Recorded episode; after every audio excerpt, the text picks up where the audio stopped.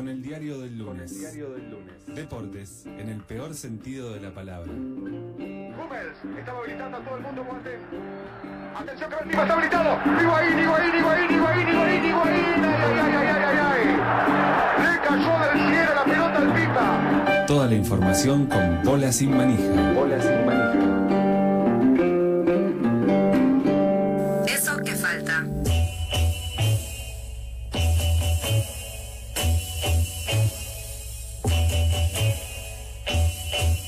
20 minutos faltan para las 4 de la tarde, seguimos en vivo en eso que falta y llegó el momento indicado para hablar de deportes. Estamos en comunicación con uh, uno de los integrantes del colectivo Bola Sin Manija, quizás el más legalista de todos los... Eh, hoy me crucé, te ya dije que me crucé a Francisco Godínez, es la primera vez que hablo desde que arrancó toda esta pandemia con dos bolas sin manija un mismo día. Ah, un récord. Un récord total. Hola Juan Pablo, ¿cómo estás?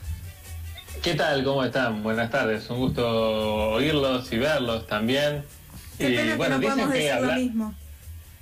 Eh, sí, bueno, es que mi computadora a veces se sobrecalienta cuando uso la Ah, no, webcam. No es tanto que mi imagen sea muy hot, pero se ve que usa demasiados recursos y se sobrecalienta. No quiero poner en riesgo esta comunicación clave para entender todo lo que pasó el fin de semana en materia deportiva. Sí, no, yo no, no veo la hora de, eh, de informarme de todo lo que pasó. No estuve, no estuve muy al tanto el fin de semana de, de nada lo que pasó en materia deportiva. Sí me enteré hoy, lamentablemente, que falleció Carlos Timoteo Orihuol, el ex técnico de Gimnasio de La Plata y bueno, de un montón de clubes más también. Así que un gran personaje del fútbol argentino. Sí, me están diciendo eh, desde el grupo de Bola Sin Manija, nuestra voz se llama, es que, que, que no, mm, que no está confirmadísimo, que Uf, puede No. ser que no, así que por las dudas vamos a, a poner un pequeño manto de duda, ojalá que sea que haya sido una fake news uf, qué y fuerte. todavía lo tengamos averiguar, pero bueno, después vamos a estar averiguando un poco mejor, seguramente la semana que viene vamos a tener la información ya chequeadísima. Perfecto. Bueno, ¿qué pasó el fin de semana? Eh, bueno, una, una lástima que no hayas eh, estado tan al tanto del fútbol porque te habrás perdido la victoria de Boca, ¿no? Que Boca Ay. le ganó a Huracán Algo me enteré. 2 a 0, cada vez más cerca de pasar a la siguiente fase. Quedan dos fechas solamente para que termine este torneo, esta Mm. Copa de la Liga. Y bueno, está el rojo vivo, ¿no? En, en el grupo A, River, San Lorenzo, Racing, Estudiantes, casi todos tienen prácticamente el mismo puntaje y están ahí peleando por un puesto, un slot Sí. en la próxima fase. Y del otro lado, bueno, Vélez ya se clasificó. Boca sacó un poquito de ventaja junto a Talleres, pero ahí también está Independiente, Lanús Unión. Así que un torneo apasionante. Otra vez hay que darle la derecha al Chiquitapia por la eh, organización y el formato de este torneo tan atrapante realmente, ¿no? Sí, dos cosas. Primero vamos a confirmar lo que acabas de decir. No sé Efectivamente. si confirmar, lo- Bueno. lo, dice Barsky. Bueno, pero Vázquez hace un rato dijo que había fallecido y ahora acaba de pedir disculpas que efectivamente Carlos Timoteo igual no falleció. Así que, eh. ¿qué, ma- qué información maneja Bola sin manija antes de Barsky? Terrible, Antes de, antes de Barsky. antes de- Pedimos disculpas, la verdad que nuestra fuente debe ser siempre bola sin manija. No, No. entiendo cómo te corriste de ese parámetro. No, no sé qué decir ahora, pero lo otro que quería... que- Ya, ya sé que iba a decir. Eh, Sí. ¿Qué cosa esto de que inventan torneos pedorros Sí. Pero después. Eh, esta- eh, No suscribo, ¿ah? No, ya sé que no suscribís. Pero después se, se- se- se tornan interesantes. Porque ahora de golpe están Sí. cerca de avecinarse la- las llaves que van a cruzar Sí. a los primeros cuatro de cada grupo. Y ya hay un par de cruces. Por ejemplo, hoy por hoy se cruzarían Boca y River. Ah, bueno, Boca y pero River, porque interesante ¿no? siempre es Boca y River. Qué No, aburrido no, que no, no, bueno, no, uff. que- en uh, realidad, ¿sabes Hay una cuál- mala onda acá, Juan Pablo, no sabes la mala onda que No, hay. ¿sabes qué es lo que te iba a decir? Que en realidad siempre garpa. No me hables a la mí, hablale a él. No, vos te hablo. Lo que yo creo que vos estás destacando es que se llega a las finales. Y bueno, las finales por lo general garpan por ser finales. Claramente, como cualquier deporte. Claro, pero no es tanto que Chiquitapia tiene razón. Bueno, Bueno, pero eh, la gente pide, o mucha gente dentro del mundo fútbol y dentro del mundo pelota, dice que vuelvan los torneos largos, ¿no? Queremos 38 fechas, después no lo ve nadie. Sí. La, la fecha 25 ya está todo definido y está claro, y el Chiquitapia diciendo, ¿y qué hago con todos estos partidos? Hay que jugarlos igual y todo el mundo que se llenó la boca diciendo hay que, hay que implementar el torneo este porque se hace en Europa, después nos, nos morimos de embole, ¿no? sí, es verdad. Así que estos torneos me parece, a mí me gustan, fuera de broma, eh, los torneos tipo el mexicano, ¿no? Son injustos, pero el, el que quiere justicia, ¿no? Que vaya a tribunales. Esto es fútbol, tribunal tampoco, ¿no? Pero eh, esto es fútbol. Acá no, no se trata de merecimiento, sino de, de suerte y verdad, ¿no? Ese debería ser el eslogan de, de la. La Copa de la Liga, suerte y verdad. Sí, así que bueno, tenemos entonces, sí, hoy, hoy por hoy estarían jugando Boca River en cuarto de final, además de cruzarse en Copa Argentina. En cuartos de final Así también, que ¿no?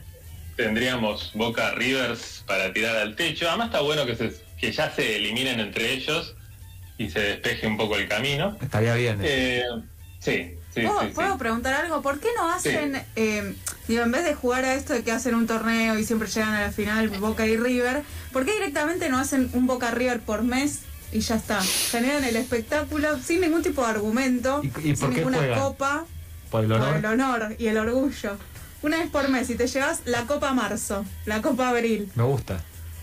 Que termina Puede siendo ser, lo que ser. O sea, bueno, eso sí hay que asumirlo. Todo puede ser para el mundo bola sin manija. Claro. Creo que nació, sí, nació quizás como una propuesta burlona y de... de- Y de golpe, si nos sentamos a escribir un proyecto, lo mandamos. ¿eh? ¿eh? Ojo, ¿eh? Yo creo que si alguien de, de la AFA lo está escuchando, seguramente mañana ya está oficializado. Eh, pero bueno, hubo igual una nota triste dentro de la fecha que, que vivimos este Sí. fin de semana y fue algo que, una situación que se dio en el partido de Argentinos y Banfield, que normalmente es motivo de risa, ¿no? De celebración folclórica, de una cosa de que pasa en el fútbol, ¿no? Es Sí. normal y a, y a todos nos, nos gusta que pase, ¿no? Pero que en contexto de pandemia es grave. Y estoy hablando del salivazo, Sí. el escupitajo de cuero a Torrent. Tremendo. ¿no? El de Ah, no sabía. argentino que al recibir ese, no sabemos cuántos, no, ahora que está de moda, gotas y aerosoles recibió de, de cuero, pero impactó al parecer sobre su humanidad y lógicamente lo derribó. Sí, porque el- los jugadores de fútbol son un poco sensibles a cualquier, cualquier objeto, incluso en forma de aerosol que los impacte, siempre los, Los derriba. tira. eh, ¿Sabés qué pensaba sí. Juan cuando lo veía? A mí me sorprendió mucho cómo derribó al jugador. eh, creo que es Ajá. Torrent, me Pará, parece. pará, pero cuenten la situación, yo no la Termina, creo que no estaba terminado el partido, pero el jugador cuero colombiano eh, de Banfield le larga un salivazo al defensor de Argentino Junior que impacta en su cabeza. Y el jugador de Argentino Sí. Junior, una vez que impacta el salivazo en su cabeza, cae desplomado, como si hubiese eh, le hubiesen pegado una piña. Lo que pensaba también, ¿no? Digo, ¿cómo pudo haber sido, no? Y digo, bueno, quizás sea el peso simbólico del salivazo hoy en día. Ah, Claro, y sí, lo que te genera, el, el miedo también, ¿no? Sí. el asco. Eh, son, son muchas sensaciones realmente. Y bueno, habría que ver, no sé si hay bar que esté capacitado técnicamente para determinar cuántos microgotas ¿no? le cayeron efectivamente a Torrent, porque el cuero parece salivar en otra dirección, ¿no? Sí. Pero bueno, el árbitro dice que lo vio, que vio esto, pa- parece el capítulo de Seinfeld, no sé si lo vieron, donde recuerdan un viejo cupitajo, ¿no? Hace 20 años. Bueno, eh, no, al parecer el árbitro vio el momento, ¿no? Sí. Y toda la saliva impactando sobre la integridad de Torrent. Así que bueno, lo expulsó a cuero. Y le puede caer una denuncia, me imagino, como atentado contra la salud pública también. Y sí, sí, sí, sí. Además, con todos los esfuerzos ¿no? que está tomando el fútbol argentino, Ah, con estos increíble. protocolos tan estrictos Sí. que tenemos, ¿no? Eh, hay algunos contagiados, es cierto. Muy pocos, la verdad. Muy pocos, Muy eh, algunos casos eh, aislados. Eh, pero bueno, se están tomando, ¿no? Gra- Grandes de todos los clubes, ¿no? Se están tomando muy en serio esto de la pandemia. Sí. Y esto de cuero medio que eh, tira todo por la borda. Encendió las alarmas, diríamos. Encendió las alarmas. Pero bueno, eh, una lástima, realmente. Eh, hay más noticias. Sí, me imagino. No- noticias en el mundo internacional más felices, al menos para Kun Agüero, aunque no tanto. Porque ganó el Manchester City su copa, una, una copa más de estas que Sí. se juegan, ¿no? La Copa de la Liga, Sí, que ya Guardiola ganó como 540 en los últimos tres años. sí. Pero eh, las cámaras se quedaron mucho con Agüero, ¿no? Eh, Las cámaras de, de televisión, porque no jugó ni un minuto, ¿no? Una histórica Uh. leyenda del Manchester City. Y se lo vio todo el tiempo con cara de pocos amigos, ¿no? O de pocos followers, como, como le gusta decir a él. Eh, y bueno, fue, fue, fue un poco triste, ¿no? Verlo ahí eh, ganando un título, pero no celebrándolo. eh, y el Manchester City le ganó entonces al Tottenham en un partido que se jugó con público, ¿no? Epa. Con gente real, no con pantallas, no con imágenes ni representaciones en 2D ni en Mm. 3D, sino realmente personas en carne y hueso. Eh, 8.000 personas en Wembley, por supuesto, un aforo reducido, ¿no? Para lo que es el gran templo del fútbol británico, pero bueno, volvimos a ver personas no allegados, que sería una especie diferente, ¿no? De ser humano. Eh, estuvimos viendo hinchas, hinchas genuinos Sí, eh, en las tribunas. tremendo, tremendo, impactante. Hay salida al parecer. Hay salida, ¿no? Esperemos, ¿no? Si no, van a estar ahí todavía en Wembley y no es la idea. No. Eh, hubo otro escándalo. Uf. Si hablamos de escándalo, hablamos de Europa, tenemos que ir a Andalucía, en el partido de Sevilla-Granada, donde el árbitro terminó el partido un minuto antes No. de lo que tenía que terminarlo. Se dio cuenta cuando ya estaban todos camino al vestuario, algunos ya se había sacado la camiseta, algunos estaba haciendo la típica entrevista de, de rigor post partido, dijo, no, no, esperen, esperen, falta un minuto. Y los trajo a todos de vuelta y los obligó, bueno, los convino a jugar el minuto que faltaba. No, eso no se hace. Eso que falta, justamente. Eso que falta. Eh, una situación rara, ¿no? Y bastante divertida también. Eh, me sorprende que todavía que no hablaste, quizás, que estás, lo estás dejando para lo último, de una de las peleas, eh, una batalla campal de las más fuertes que dio el fútbol argentino en los últimos dos años. Contra Sí, sabes que no, no lo quise ver porque me hace mal. Está bien, Eh, está bien. La violencia. No, un, sabes que no, no tengo tantos datos. Yo me informo por Bola Sin Manija y Juan Pablo Barsky. Eh, generalmente llega antes Bola Sin Manija que Barsky eh, y subieron eh, escandalizados por la situación, por la violencia en el deporte. Sabemos que Bola Sin Manija es algo que pregona, es la paz y eh, el fair play. Subieron Son una... la ONU del deporte. Sí, no, no, no, sí, sí, son la ONU, Sí, sí. sí, Son la ONU. pero bueno, nada, se armó una batalla campal en la en un torneo de, el torneo de ascenso en Argentina Sí.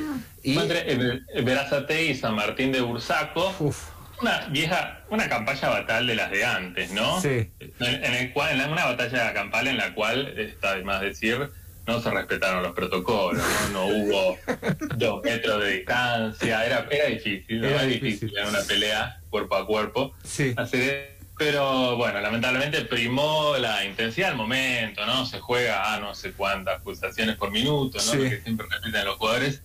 Y bueno, pero quedó en la cancha, ¿no? quedó en la cancha, sí, quedó en la cancha, varios jugadores tirados también quedaron en la cancha. Ah. Sí, sí, Sí. sí, sí, no, no, Sí. grave, grave, pero bueno, no, no quería, no quería eh, bajonear este espacio. Eh, sí, sí, son cosas que pasan. Al parecer, la verdad, realmente no vi el video. Te lo pero recomiendo que- igual. Que, que sí, es interesante coreográficamente, digamos, abstrayéndose un poco ¿no? de lo que representa y de la postura que uno puede tener. Como movimiento de cuerpos estuvo bien. Casi Sí. coreográfico, Sí. ¿no? Lo voy a ver. Claro, sí. me, me- sí, sí, sí. Sí. me anoto. ¿Alguna noticia más, Juan Pablo? Bueno, eh, renunció Holland, el profesor. Sí. ¿no? ¿Otra mala noticia para los docentes. El profesor Holland renunció de la dirección técnica de Santos a un partido de jugar contra Boca.